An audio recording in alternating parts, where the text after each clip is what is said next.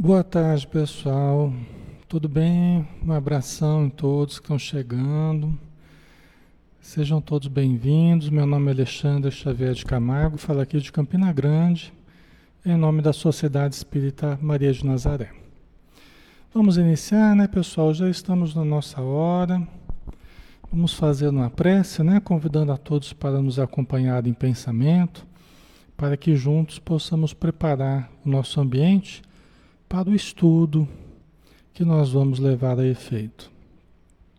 Senhor Jesus, pedimos o teu auxílio para este momento de estudo, de oração, de convivência, de fraternidade, de aprendizado, que todos nós possamos buscar o ponto mais elevado que temos em nosso ser, para sintonizarmos também com as frequências mais elevadas possível para que nós possamos compartilhar dessas faixas, dessas correntes de luz, colhendo os melhores sentimentos, colhendo os melhores conteúdos, os, melhores sentimentos e também proporcionando as melhores irradiações por nossa parte.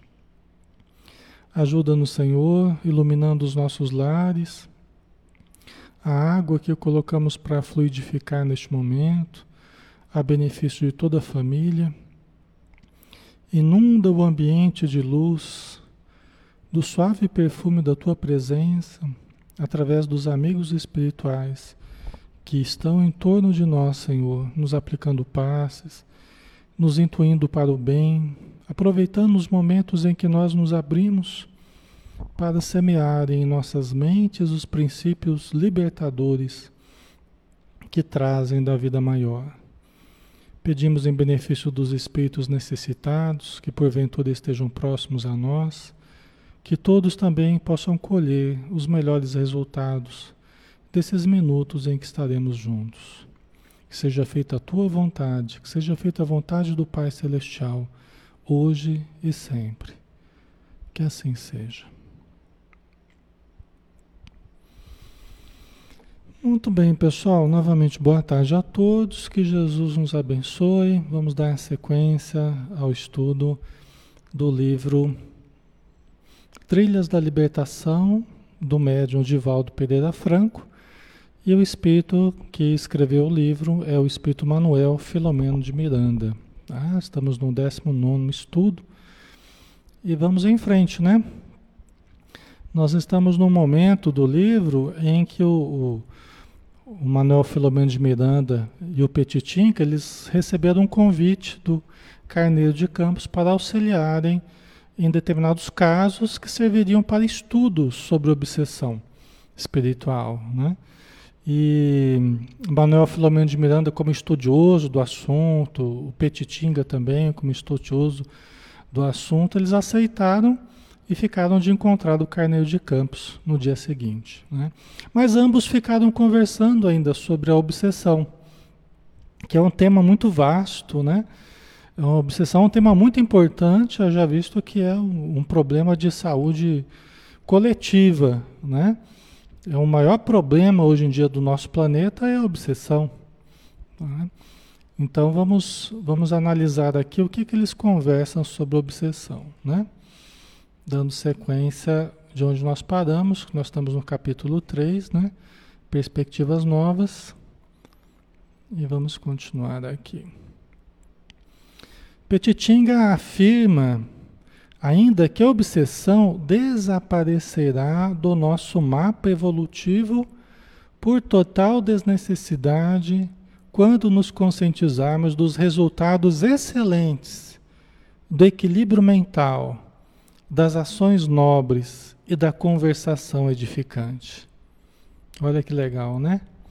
A Petitinga lembrando, ó, a obsessão vai desaparecer das nossas vidas, do nosso planeta, por total desnecessidade. Alexandre, como assim por total desnecessidade? Ainda há necessidade? Há.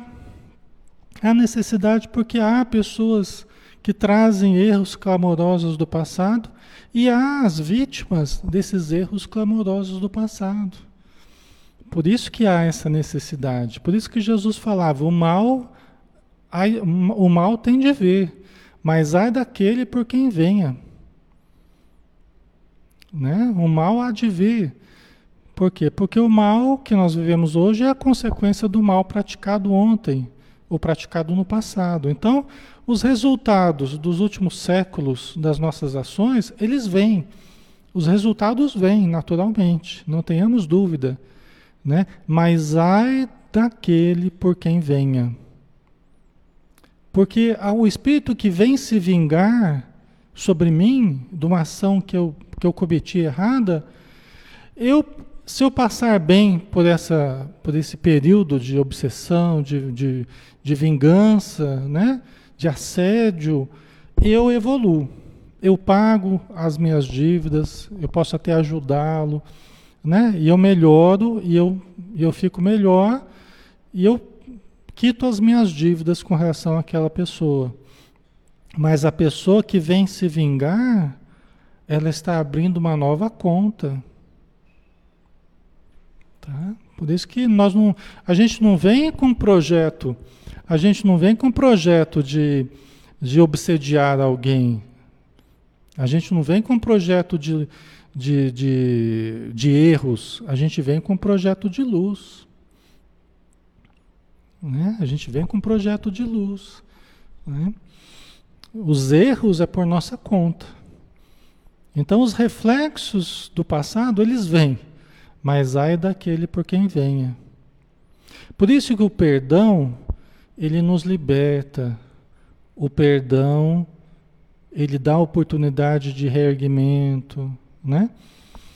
Então, ainda há essa necessidade como uma colheita dos males que nós fizemos, até porque há muitas pessoas que erraram muito no passado, mas que no presente também não se dispõem a ajudar ninguém não se dispõe a mudar, né? quer dizer, já errou muito no passado e no presente também não se dispõe a melhorar. Aí vem a obsessão como aguilhão, como a, a, alfinetada ali empurrando a gente para frente, né? Vem aquilo, vem cutucando a gente e faz a gente se mexer. Pelo menos para buscar ajuda, para buscar uma casa espírita, para buscar o entendimento, o estudo o tratamento, né? Que de alguma forma vai fazendo a gente melhorar. Quantas pessoas eu já vi melhorarem muito após passarem por um período de crise, crise existencial, né? crise espiritual, crise consciencial. Mas a pessoa busca ajuda movida pela, pela crise, porque o mal-estar que está sentindo está muito intenso, está angústia, o medo, a ansiedade e tal, a tristeza. Mas aí, buscando ajuda, a pessoa se move, aí encontra a reflexão, encontra o discernimento, encontra a casa espírita, encontra a, a, a possibilidade da caridade, do auxílio, aí começa a melhorar e começa a pegar gosto pelo bem. Porque muitos de nós buscamos a casa espírita, por exemplo, não pelo amor ao bem, mas para fugir do mal. Para fugir do mal-estar, para fugir dos reflexos negativos que está sentindo, né? A maioria procura a casa espírita não por amor ao bem, por amor à caridade, por amor ao conhecimento, não. busca movido pela vontade de se afastar do mal, né? Mas nesse meio tempo, quando vai assistindo palestra, estudo, tomando passe, aprendendo, convivendo, aí começa a pegar gosto pelo bem. Começa a pegar gosto pelo bem, começa a pegar gosto pelo conhecimento, começa a pegar gosto pela leitura, não é? Vocês concordam? Começa a pegar gosto pela caridade, aí já começa a ser movido não pela, pela fuga do mal, mas pelo amor ao bem, pelo gosto pelas coisas boas, né? Algumas pessoas não. Algumas pessoas, assim que melhora, elas continuam fugindo do mal. Assim que melhora, se afasta, né? Para, para com tudo que estava fazendo melhorar, ela para. Assim que melhora, para. Mas aí acontece aquilo que a gente tem falado. Passa um tempo, daqui a pouco volta, às vezes até pior do que estava antes. Tá? Passa alguns anos, aí depois a pessoa volta e perder um tempo grande que poderia já ter se fortalecido mais, tal, né? Mas aí a gente respeita cada pessoa no seu tempo, né? Cada pessoa às vezes precisa um pouco mais de tempo para amadurecer certos conceitos, até amadurecer na sua própria vida, né? Para que tenha condição de compreender melhor o objetivo da doutrina espírita, né? Tá ficando claro, pessoal? Aí vocês vão participando aí. Um abração a todos que têm estado com a gente, viu? E que estão aqui conosco, né? Ok. É, Andréia, né? O mal ainda é necessário, né? As crises. Você vê Paulo de Tarso. Paulo de Tarso, é, né? Ele foi mudando com o tempo. Foi, eu estou adiantando aqui. Amanhã a gente tem Paulo Estevam. Já estou até adiantando, né? Paulo de Tarso aqui. Estou dando um furo de reportagem aqui do Paulo de Tarso, né? Mas ele sentia as dificuldades em torno dele, né? Ele sentia as dificuldades espirituais, ele sentia as dificuldades interiores, né? Como as dificuldades que ele trazia ainda dentro dele e fora dele, né? Ele prejudicou tantas pessoas. Nós estamos vendo, né, no estudo. Toda quarta-feira a gente faz estudo do, do Paulo Estevão, né?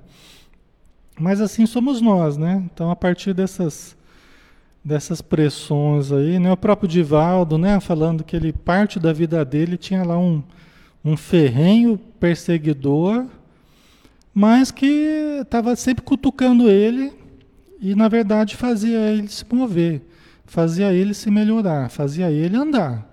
Porque se ele se ele se acomodasse, essa entidade acabava realmente tomando conta, né?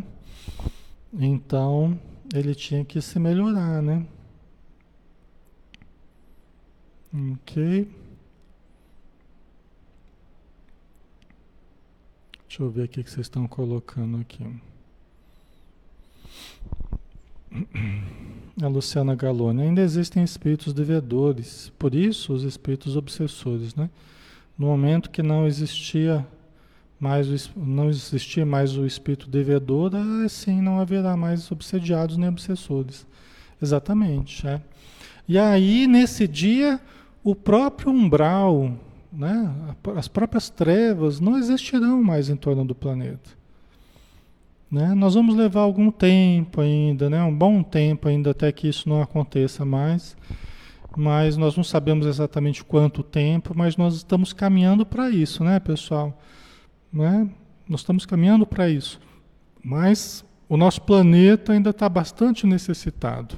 Tem muita gente necessitada reencarnando, tem muita gente necessitada reencarnada, né? E muita coisa ainda vai acontecer com o nosso planeta, tá?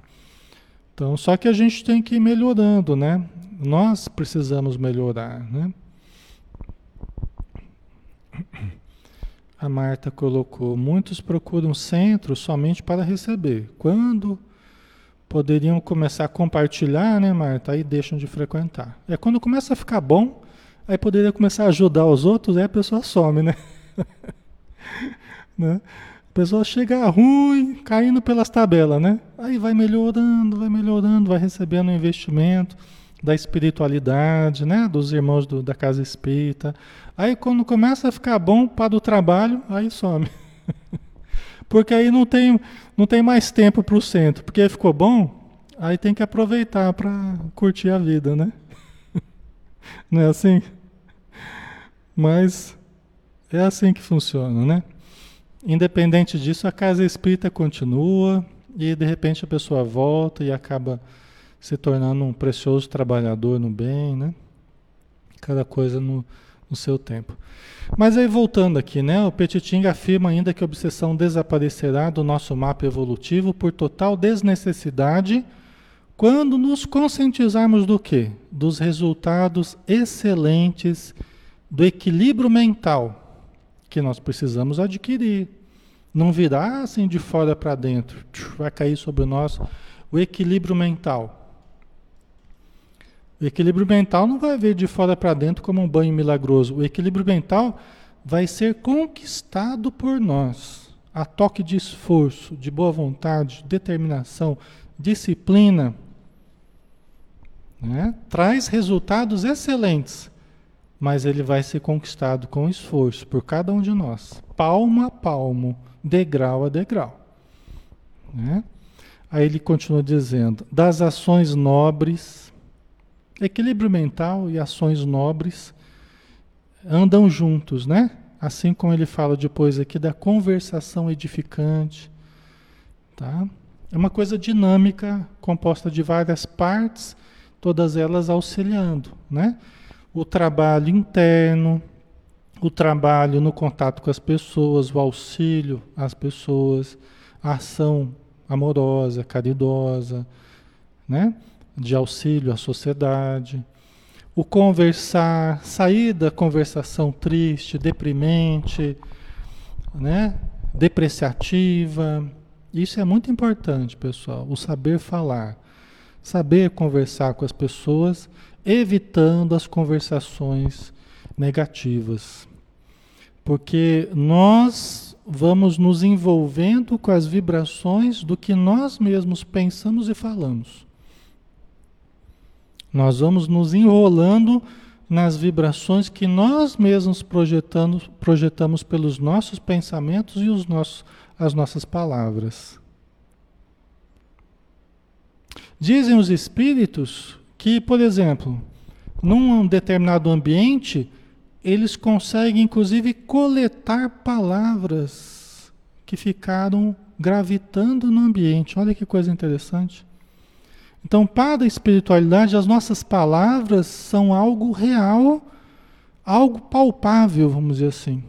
As nossas criações mentais, as nossas criações verbais, elas são criações de fato, em que eles conseguem até coletar palavras do ambiente. Estou né? tentando dizer para vocês, olha quão real é isso que para nós parece só uma palavra, né? um som, mas isso cria, a palavra cria. A palavra estrutura o nosso ambiente.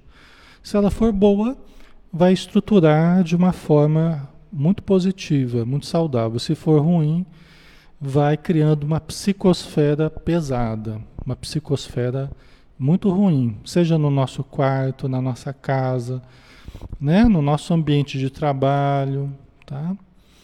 Por isso que a leitura do evangelho é tão importante. A gente lê em voz alta, se possível todo dia, faz uma prece, faz uma leitura do Evangelho, reflete, analisa, repensa a sua vida, né? Isso é extremamente importante.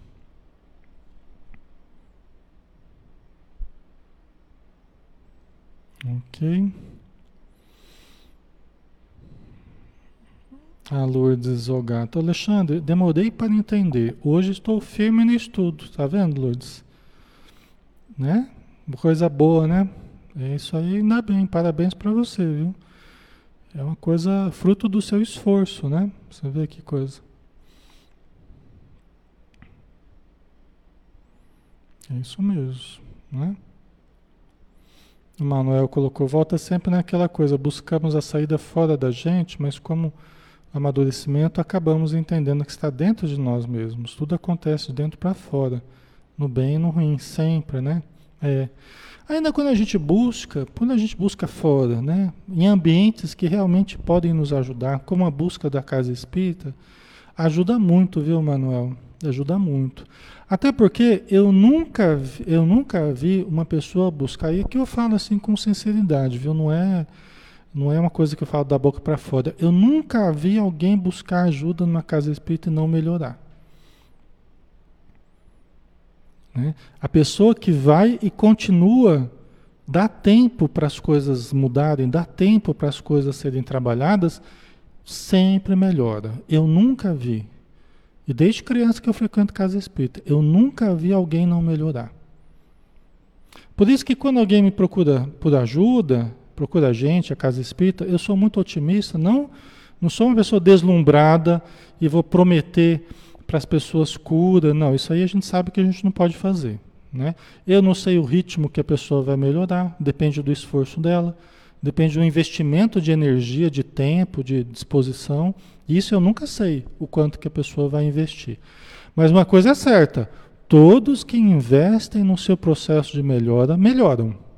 Isso eu não tenho dúvida alguma. Porque isso eu já vi centenas de vezes acontecer. Então, isso dá uma confiança para a gente. Por quê? Porque a gente buscando o melhor, a gente só pode esperar o melhor, pessoal. Né? Aquele negócio, ah, eu fui na casa espírita, ah, mas não me senti muito bem, não sei o quê. Gente, bobagem.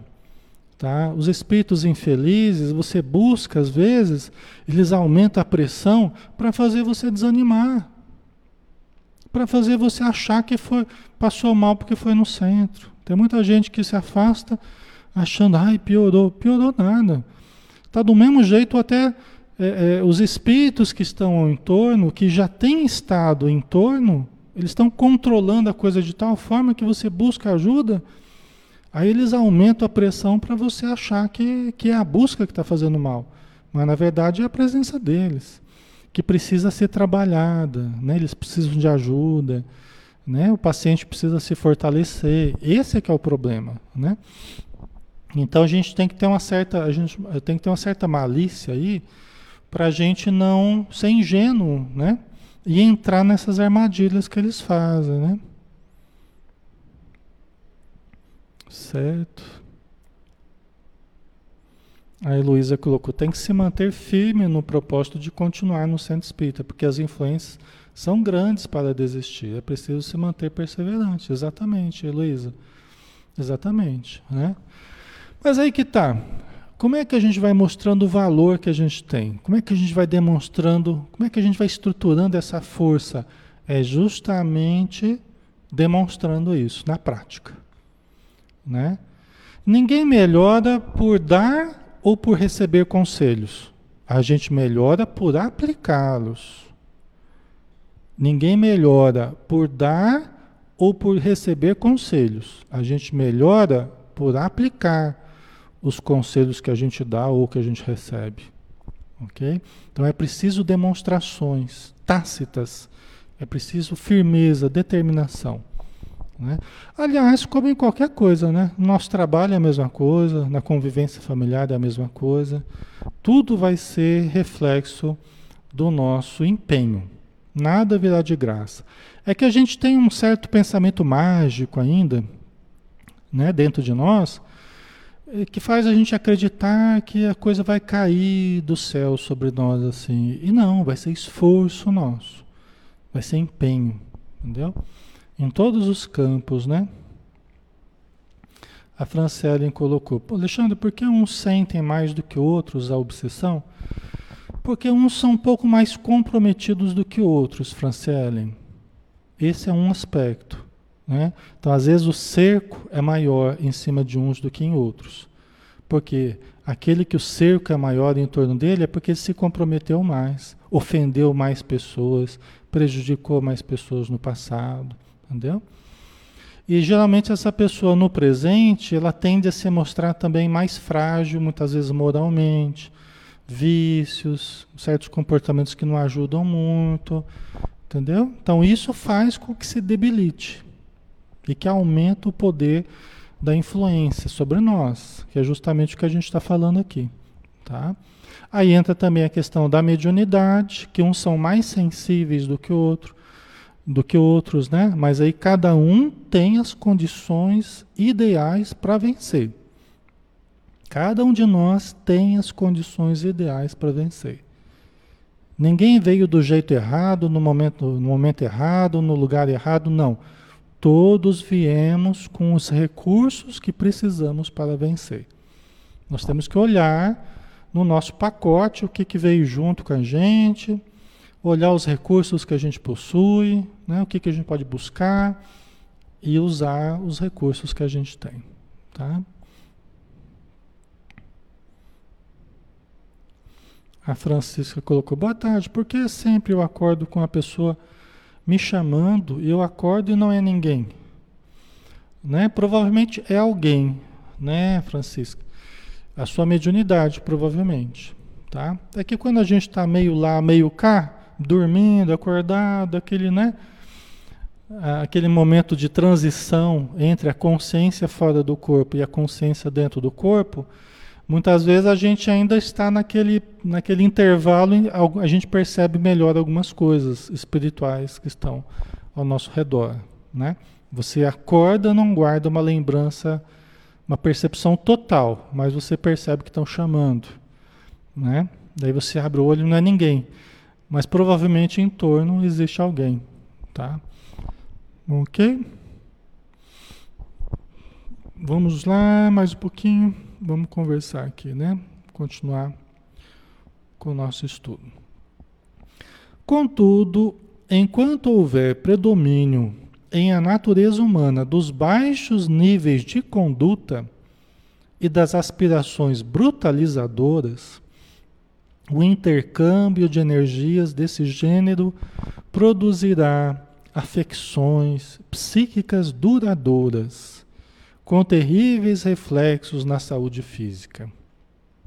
Estão vendo? Enquanto a gente teima, né? enquanto a gente teima com os mesmos comportamentos, com os mesmos sentimentos, com as mesmas atitudes, com as mesmas escolhas, para o nível mais inferior, para o nível mais brutal, para o nível mais sensual, para o nível mais vicioso, nós continuamos com os mesmos resultados. Pessoal, só teremos resultados diferentes se começarmos a fazer coisas diferentes. Entendeu? Nós só teremos resultados diferentes quando nós nos dispusermos a mudar. Alexandre, mas mudar para onde? Mudar como? Aí você tem o evangelho norteando, que tipo de mudanças os espíritos esperam que a gente faça? Aí você tem o livro dos espíritos. Que tipo de mudanças? Mudanças de conceitos, conceitos sobre a vida, conceitos sobre o amor, conceitos sobre o trabalho, conceitos sobre o corpo, sobre o sexo, sobre o casamento, sobre a educação. Vocês entendem? Ok, pessoal?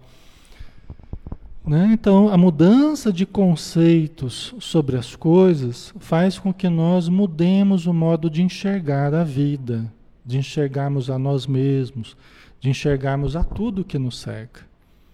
E aí é mais provável que a gente mude de conduta, mude de hábitos, mude de convivência, mude de, de atitude, certo? Aí, como resultado você tem uma melhoria da vibração. Você tem uma melhoria da energia que você irradia. Faz sentido? Vocês concordam? Você vai mudando inter, interiormente, aí começa a irradiar uma energia mais elevada, mais sublimada, mais purificada. Nós não, ah, mas eu não vou ser santa. Não, não ninguém vai ser santo da noite para o dia. Né? Se nós pelo menos formos mais humanos uns com os outros, mais sensíveis, né? Mais dóceis uns com os outros, mais caridosos, já vai estar de bom tamanho. Se nós pelo menos, mas eu não vou ser perfeito, mas ninguém vai ser perfeito nessa vida. Só vamos nos tornando perfeitos ao longo do tempo, das encarnações. Nessa vida, como diz Joana de Ângeles, a gente tem que tentar pelo menos nos harmonizarmos conosco mesmo e com o mundo que nos cerca ali, família, amigos, sociedade. Temos que, pelo menos, nos harmonizar. Isso não significa ser perfeito. Isso significa nos harmonizarmos conosco mesmo, com os nossos pensamentos, com os nossos sentimentos, ficarmos mais, mais pacificados dentro de nós. Entendeu? Isso, isso é importante, né? Ok, pessoal? Né?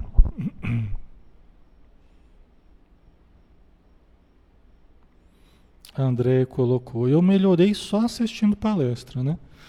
É, na verdade, se você for analisar, não foi só assistindo palestra, André.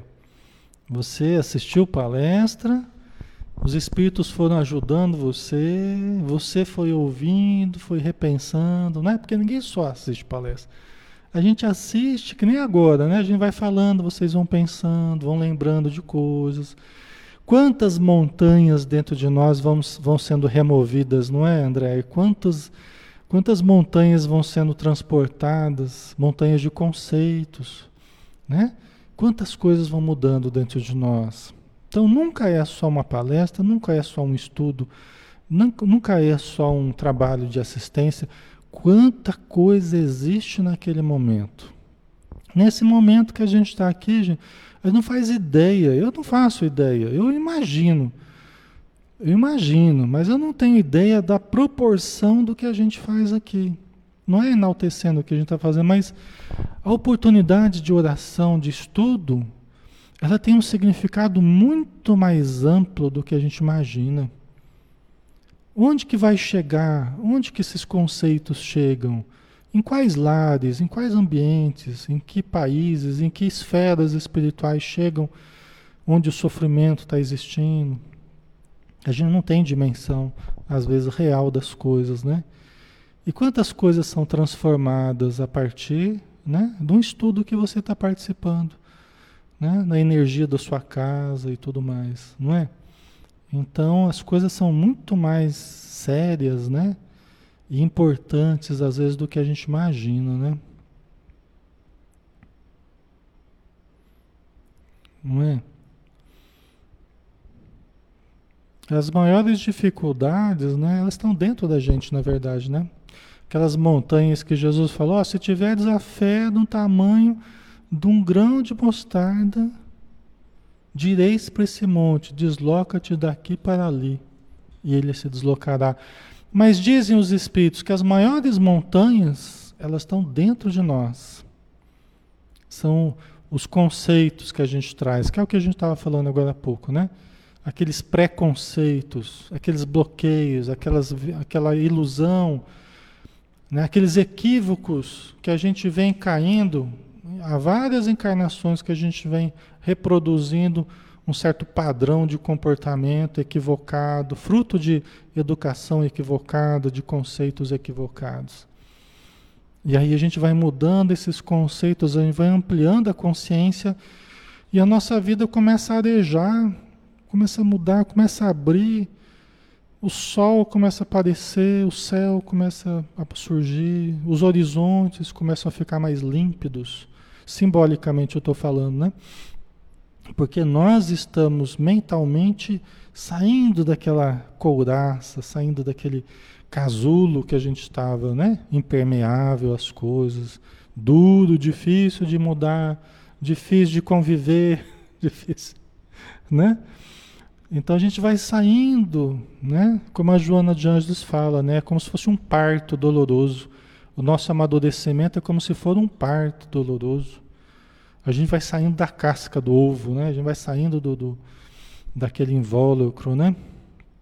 Que nos aprisiona, que nos sufoca. É o que nós estamos fazendo, né? Tentando fazer, né? Ok? A Ivone colocou aqui. Eu tive uma psicóloga que falava que ninguém vai corrigir todas as encarnações numa só. Tá certo. Isso seria pretensão nossa. Ninguém fica bonzinho de uma hora para outra ou fica completo, né, de uma hora para outra. É, é um degrau de cada vez. Por isso que a gente precisa ir respeitando o nosso momento, né? O nosso o estágio em que nós estamos, sempre partindo da nossa realidade. Partindo de como eu estou, de fato, eu preciso me permitir enxergar como eu estou bom, ruim, mal, né? Eu preciso enxergar como eu estou, com defeitos, qualidades tal, e a partir da, daí eu vou tentando mudar a minha realidade, mas com calma, né? Com calma. Toda pressa aí ela vai ser inconveniente, né? Toda ansiedade que a gente gerar. Muito da ansiedade que a gente tem vivido é, é isso. Né? A gente percebe o buraco que existe, que nós estamos, o buraco que nós estamos inseridos, a gente fica com muita pressa de sair do buraco, né? Muito da ansiedade que a gente tem vivido é isso. Essa pressa de, essa pressa de sair do buraco, né? Só que não vai ser dessa forma, né? Nós vamos ter que ir com calma, tá? Ok? Vamos lá então?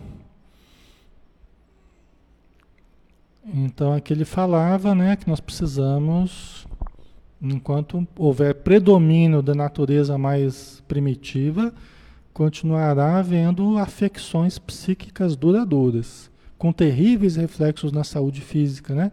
Conforme ele falou aqui. Quer dizer, o adoecimento tanto do psiquismo quanto do corpo físico, né?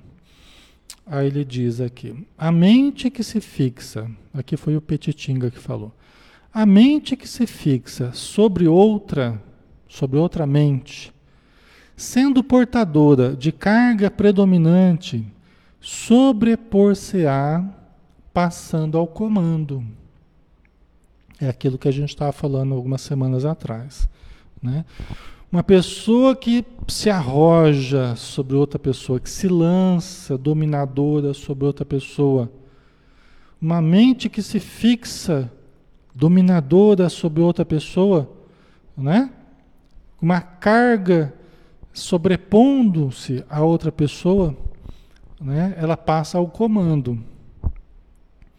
Então, os espíritos vingativos, né, que acabam se lançando sobre nós, dominadores, se nos pegam enfraquecidos, eles acabam dominando a nossa vontade, acabam dominando o nosso sentimento, as nossas escolhas, né, dominando a nossa vida, às vezes até o nosso corpo físico. Tá? Por isso que nós temos que nos fortalecer. Toda saída da obsessão, toda vitória virá do fortalecimento pessoal. Tá? Não tem por onde fugir. Ah, Alexandre, mas eu vou ter que fazer prece a vida inteira? Eu já ouvi isso, né? Pessoa falando para mim, eu vou ter que fazer prece a vida inteira agora.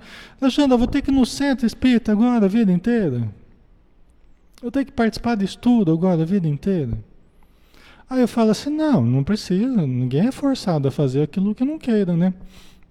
Se você acha tão ruim fazer prece, se você acha tão ruim fazer prece, né? É uma escolha, né?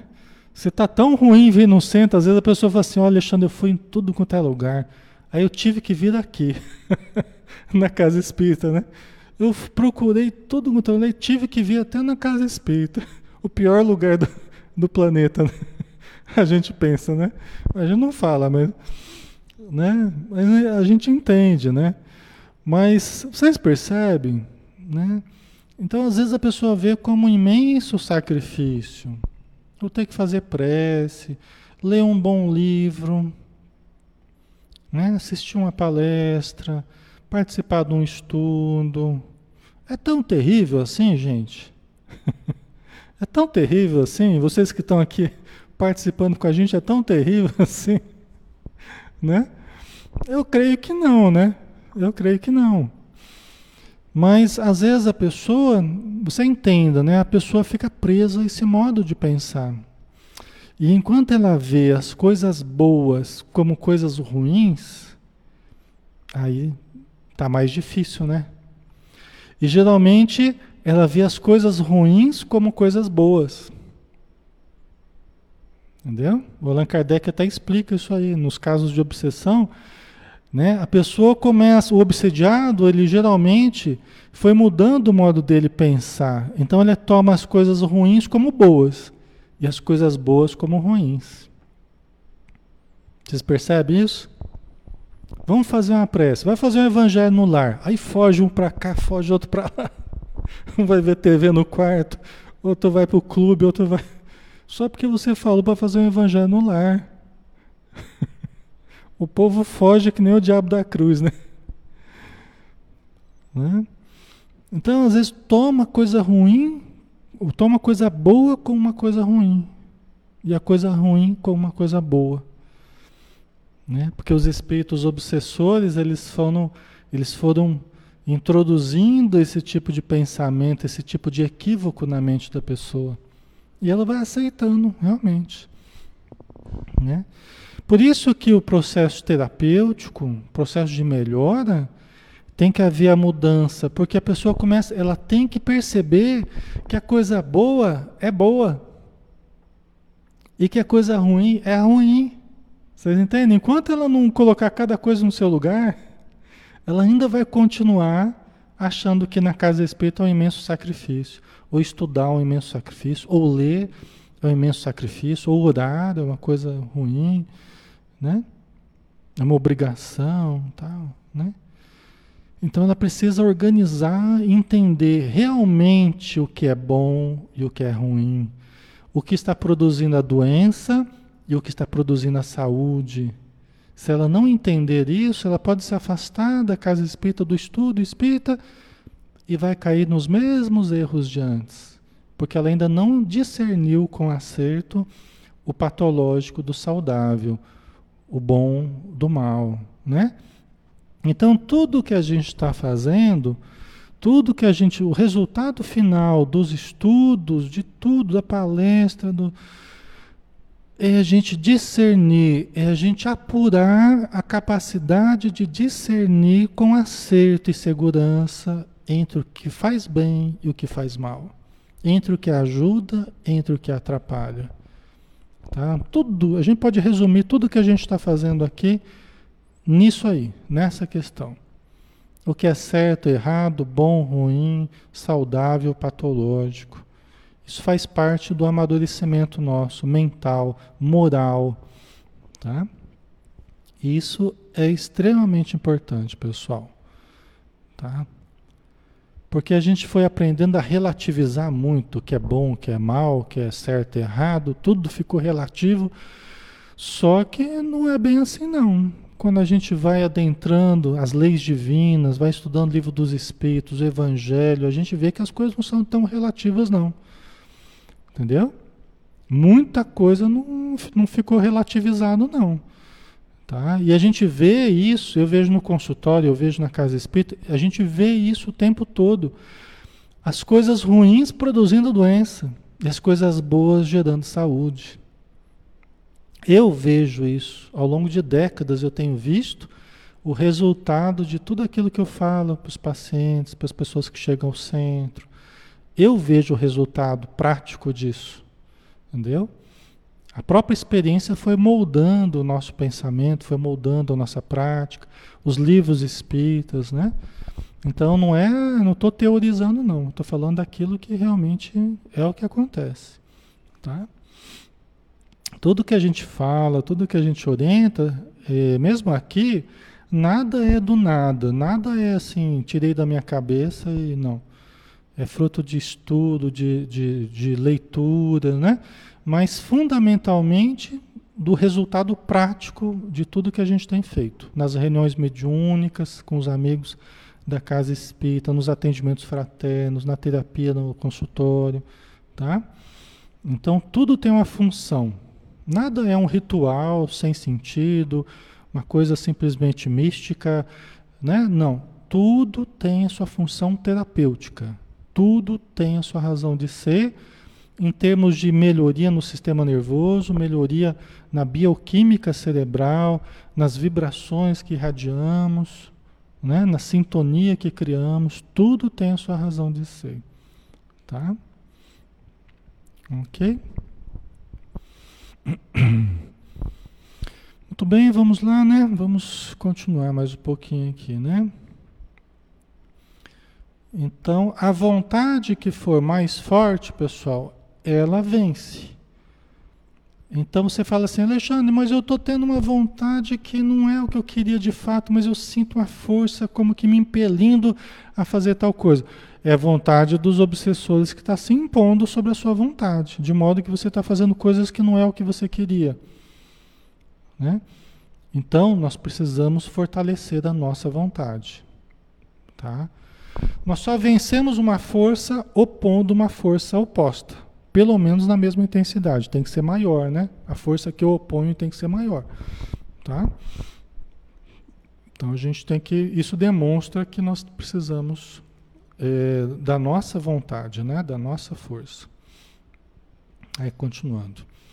A energia deletéria de que se constitui bloqueará o campo de equilíbrio da vítima ou o destroçará forçando a instalação de germes e vírus destruidores ou transmitindo, em outros casos, os sintomas das enfermidades que levarão o hospedeiro à desencarnação, atacando o órgão correspondente e contaminando-o com a mesma doença que o espírito traz. Ok? O obsessor fica ali convivendo com a gente o tempo todo, né? Nós estamos enfraquecidos. A gente não se protege, a gente não acende a própria luz. Aí ele vai encontrando o acesso em nós. Ele lança um pensamento deprimente, eu aceito. Ele fica falando na minha mente, eu fico dando ouvidos e fico achando que sou eu mesmo e, está certo aquilo que eu estou pensando, né? Então fica ligando a tomadinha dele com o, o, o plug dele com a tomadinha psíquica. Fica ligando, né? O que acontece? Ele vai destroçando o meu mundo interior. Ok? Vai destroçando o meu mundo interior. Pensamentos deprimentes, tristezas, angústias, ansiedades, culpas. Vai destroçando o meu mundo interior. Entendeu? Se eu deixar, né? Se eu deixar, eu não posso deixar. Eu tenho que sobrepor o que?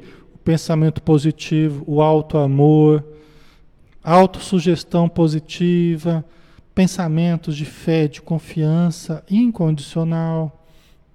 Tem que ser todo dia, pessoal. Todo dia, todo dia. Desde a hora que a gente levanta até a hora que a gente vai dormir. E durante a madrugada também. né? Porque no plano espiritual, às vezes a gente passa uns apuros aí. É 24 horas por dia. Nós temos que manter a fé, manter o otimismo, manter a confiança nos bons espíritos, nos amigos que nos auxiliam. Tá? Tem que ser o tempo todo. Qualquer brecha que a gente começar a abrir, diminui a vibração, eles aproveitam essas brechas. Tá? E começa a colocar. Você acha que é você mesmo. Ah, eu estava pensando comigo mesmo, comecei a ficar desanimado. Ok, tem a participação nossa, mas já é indução já é a presença deles ali estimulando. Se não estavam, passam a estar, porque aquela minha frequência baixando, eles estão sempre dispostos, viu, pessoal? Os obsessores atendem 24 horas por dia. Não fecharam nem na pandemia. Aliás, na pandemia estão trabalhando muito mais. Tá? Mas tanto os, os espíritos obsessores quanto os espíritos amigos, pessoal. Tá? Então a gente só tem que mudar o rumo do pensamento, né? Certo? Qualquer hora é hora, né? Que nem o Espírito Alexandre fala no livro Missionários da Luz, quando ele está explicando para o André Luiz a respeito da vampirização, né? Ele fala do vampiro, né? Quem que é o vampiro? O vampiro é. Ele não sabe quem criou a lenda do vampiro, né? Mas espiritualmente, é toda entidade ociosa que se vale das energias de outra pessoa ou de algum encarnado, né? Para se nutrir. Então toda essa pessoa, é, toda ela será um vampiro, né? Aí ele fala assim, qual a diferença que o vampiro da história da história do cinema, né? O vampiro conhecido lá, o Drácula, não sei o quê. Ele acordava de noite, ele saía do, de noite do seu, do seu caixão lá para atacar as pessoas, né? Aí ele fala assim: qual a diferença que os espíritos vampirizadores atendem a qualquer hora do dia? assim, né?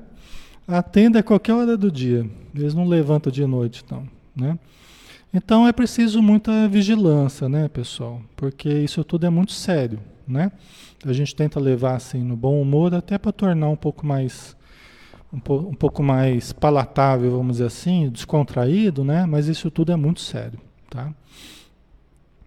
E aí acontece dessa presença que vai trabalhando a nossa mente, vai minando as nossas resistências morais, minando a nossa resistência mental e emocional, é, muitas vezes começa a ter um impacto físico em nós. Por quê? Porque a entidade ela traz doenças que fizeram com que ela morresse na última encarnação, né? Ela está no plano espiritual porque ela morreu, né? E para morrer a pessoa tem que, tem que ter tido alguma coisa que aconteceu, ou alguma doença, ou foi assassinado. Então ele traz ainda, o obsessor traz a marca da morte que ele teve. Ele traz o perispírito machucado, dolorido, corroído. Então a presença dele perto de nós pode começar a produzir os mesmos sintomas que ele traz. Se ele traz um problema na cabeça, né? Uma pancada, a gente pode começar a sentir muita dor de cabeça, tontura, pode até confundir com labirintite muitas vezes. Ou... Aí tem todos os sintomas possíveis que a gente pode ter de causalidade material, também usar de causalidade espiritual. Qualquer sintoma que nós podemos ter de causalidade material, podemos ter também de causalidade espiritual, pela simples presença de um espírito com aquele sintoma, tá? OK. A Tereza, como é que eu sei que você tem algum me vampirizando? É só você se autoanalisar. É só você analisar o conjunto dos teus hábitos, o conjunto dos teus pensamentos e sentimentos, né? De uma forma honesta, de uma forma sincera, só para você mesmo. Você se autoanalisar e ver, ah, isso aqui, ó, é realmente eu estou fazendo isso, isso, isso. Né? Se você tiver hábitos que você considere hábitos viciosos, você vai provavelmente estar tá sofrendo um assédio vampirizador nesses hábitos viciosos. Entendeu? Sentimentos negativos, pensamentos negativos, isso aí é porta aberta para os espíritos obsessores, vampirizadores, tá? Aí tem um leque de coisas bem amplas, né? De comportamentos nossos, né? Certo, pessoal? É... Deixa eu ver uma coisa aqui. Ah, ainda tem mais um pouquinho aqui, né? É, deixa eu dar uma paradinha, deixa eu ver o que, vocês estão escrevendo aqui.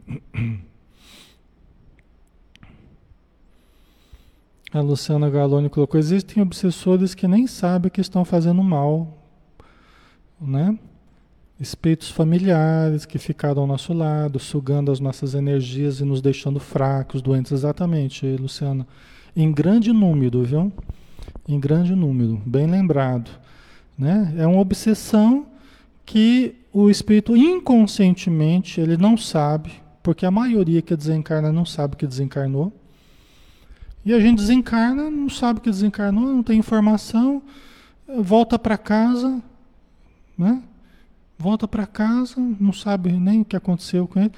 E ninguém conversa, ninguém dá bola, a pessoa, vamos, o que está acontecendo, né? E a pessoa vai ficando ali meio sem entender, vai ficando no ambiente doméstico, não tem para onde ir, vai para onde, né? Aí vai ficando ali em casa, vai convivendo com a família, mas não está bem, porque faleceu, está precisando de ajuda. Né? Às vezes o espírito acha que está ficando louco, porque ninguém conversa com ele, ninguém dá importância para ele, sei lá. Né? Ele fica desorientado, né? Mas ele está irradiando energias ruins. E às vezes, quando tem médiums em casa, esse ou aquele familiar tem mediunidade, começa a sentir. Às vezes começa a se deprimir ou começa a desenvolver a doença que matou aquele familiar. Tá? Começa a haver uma contaminação de origem transcendente. Tá? Então isso acontece muito, viu, pessoal?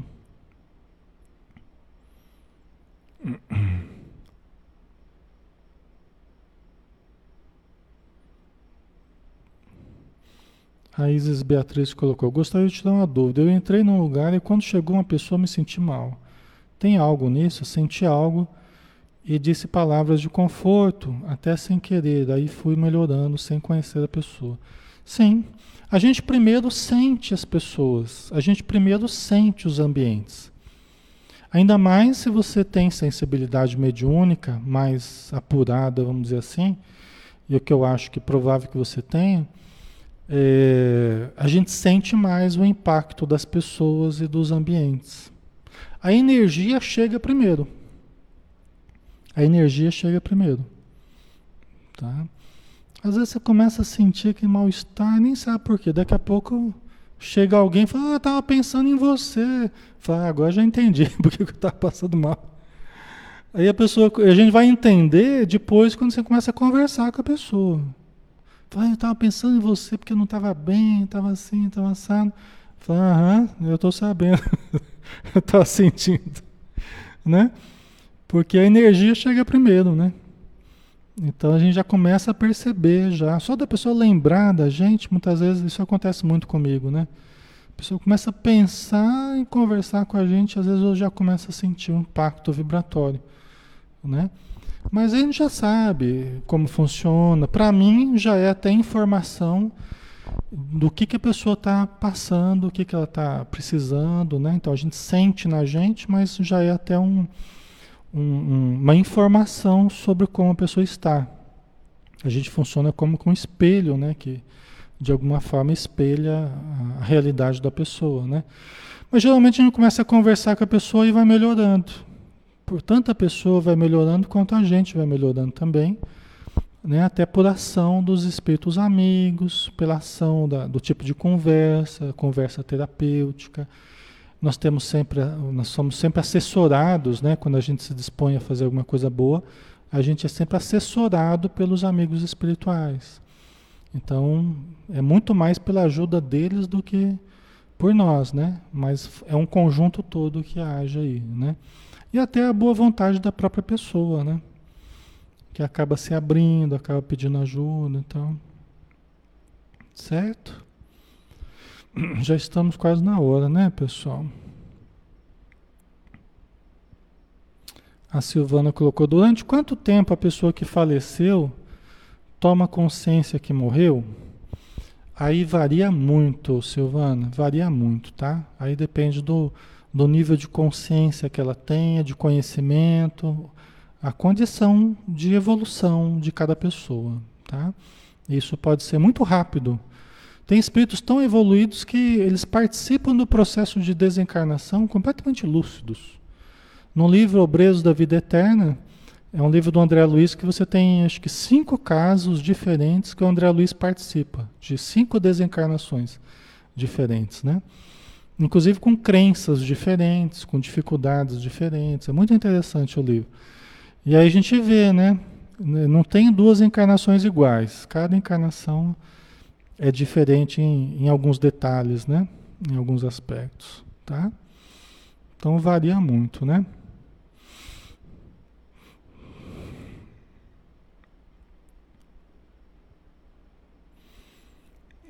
O Yuri colocou: todas as pessoas que morrem recebem auxílio de espíritos amigos na hora do desencarne?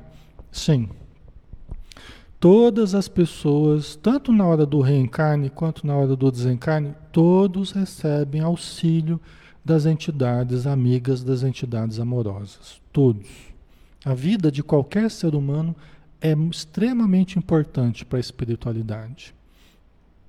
Não deixemos o pensamento de que ah, a gente não tem importância, não, Deus está cuidando de outras coisas. Não.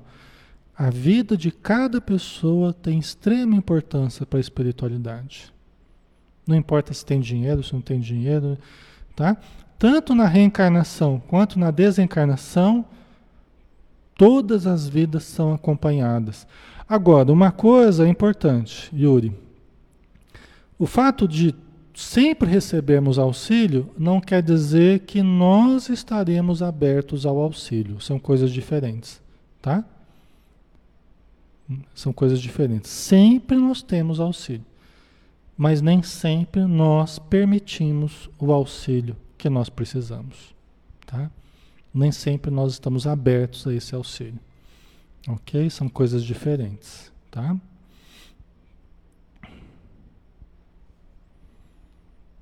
Ok.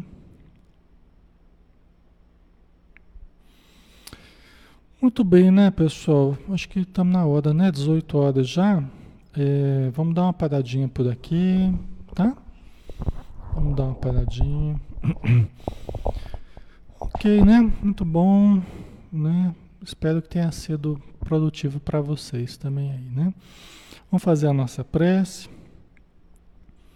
Senhor Jesus, que bom estarmos juntos, Senhor. Que bom sentarmos aqui em torno deste grupo,